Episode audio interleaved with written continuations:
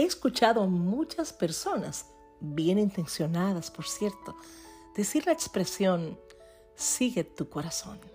Sin embargo, la Biblia dice esto, sobre toda cosa guardada, guarda tu corazón, porque de él mana la vida. Sé que la has escuchado. También este otro versículo, probablemente lo escuchaste muchas veces, a donde vuelve a referirse al tema y lo califica de engañoso, advirtiéndonos que seguir nuestro corazón podría ser fatal.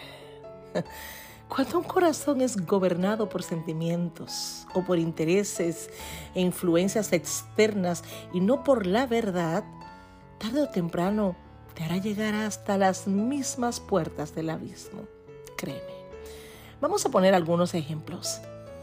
Si dices amar a Dios, por ejemplo, y buscas crecer y tener consejo bíblico, pero te quejas de que la prédica es larga, más pasas horas y horas en una serie o en las redes sociales.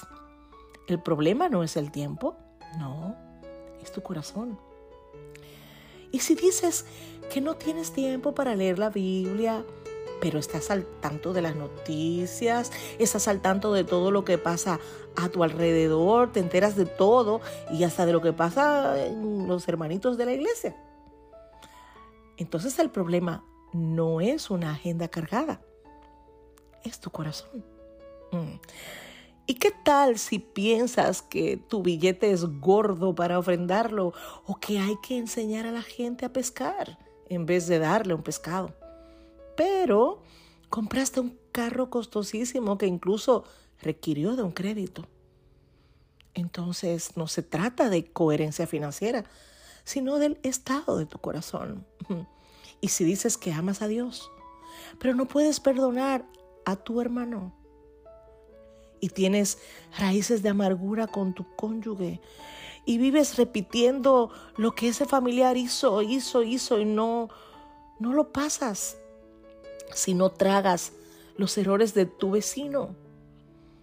Bueno, el problema no es lo mucho que te hirieron o, o lo difícil que es la gente es que necesitas sanar tu corazón.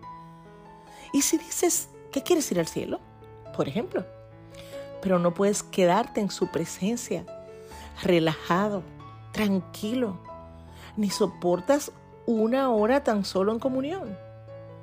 Si eres de los que te aburres orando o no eres parte de los tiempos de oración en tu iglesia o llegas tarde al tiempo de oración, entonces, no se trata de falta de fe, ¿cierto? Creo que eso tiene que ver con otra cosa. Y eso tiene que ver con la manera en que has concientizado tu corazón. ¿Y qué tal si crees que naciste con un propósito, pero en tus decisiones prevalecen tus intereses? Y entonces no se trata de que aún no sabes cuál es tu misión, sino de que tu corazón anda tras un tesoro. O tal vez dices que quieres ser tu mejor versión, pero no tienes una disciplina que te acerque allí. Si tus intentos terminan en fracaso, pero tus fracasos no dan inicio a nuevos intentos, entonces no se trata de que no puedes, sino de aquello de lo que está lleno tu corazón, que no te permite volver a creer. Si dices amar a alguien, pero ese alguien te aleja de Dios, te aleja de tu esencia misma, te aleja de tus sueños. ¿Crees tú que el problema es que tienes baja estima? No. El problema es que Dios no ocupa el primer lugar en tu corazón. ¿Y qué tal si encuentras eh, que ante una decisión crucial no sabes qué hacer y necesitas ser intencionalmente dirigido por Dios, pero en la espera te cansas y al no ver respuesta, decides en tu propia sabiduría. ¿Qué crees? ¿Que fue falta de paciencia? No, se trata de ¿quién es el Señor en tu corazón? ¿Qué ocupa el primer lugar en tu corazón y en tu vida? ¿Es Dios? Y por último, si caes en una crisis, al punto de tener que rogar a Dios, clamar a Dios, pedir su misericordia y entonces la misericordia de Dios te visita y Dios obra y hace el milagro.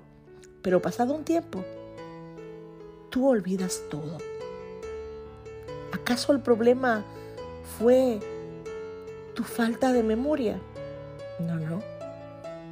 Siempre fue tu corazón.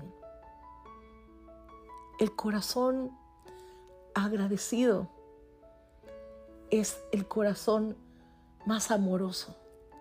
El corazón agradecido es el corazón más humilde. El corazón agradecido siempre conoce el camino. Una taza de fe. Uh.